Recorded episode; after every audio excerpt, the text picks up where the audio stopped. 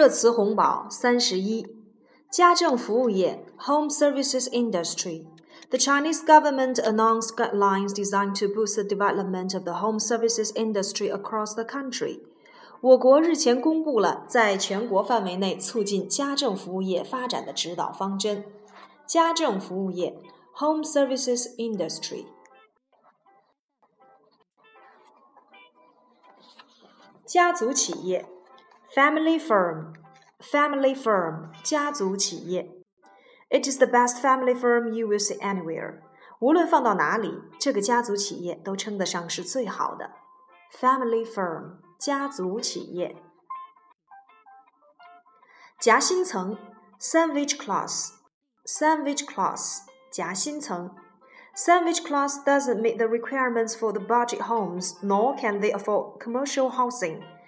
夹心层既达不到申请廉价住房的标准，又买不起商品房。夹心层 （sandwich class）。假按揭 （fake mortgage），fake mortgage，假按揭。Auditors also found some banks illegally sent 21.5 billion RMB in land reserve loans, fake mortgage loans, and loans provided to substandard real estate companies. 审计人员还发现，一些银行违法提供土地储备贷款和假按揭贷款，并为资质不达标的房地产开发商提供贷款，总金额达到了两百一十五亿元人民币。假钞 （counterfeit note），counterfeit note。The most common counterfeit note is the $20 bill, but more and more counterfeiters are passing $100 look-alikes. 二十美元的假钞是最常见的，不过一百美元的假钞也越来越多。Counterfeit note，假钞。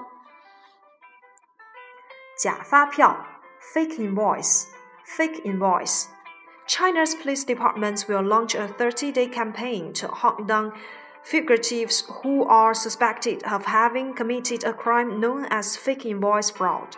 中国公安部门将开展为期三十天的行动。追捕假发票诈骗案件的犯罪嫌疑人，fake invoice 假发票，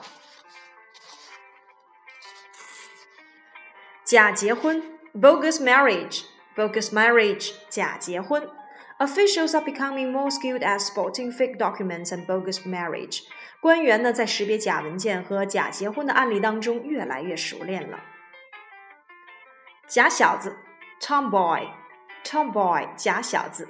She's a tomboy. She plays with boys, and you can't tell she's a girl from the daring moves she does. 她是一个假小子，不光和男孩一起玩，而且行事大胆，一点儿也不像个女生。Tomboy，假小子。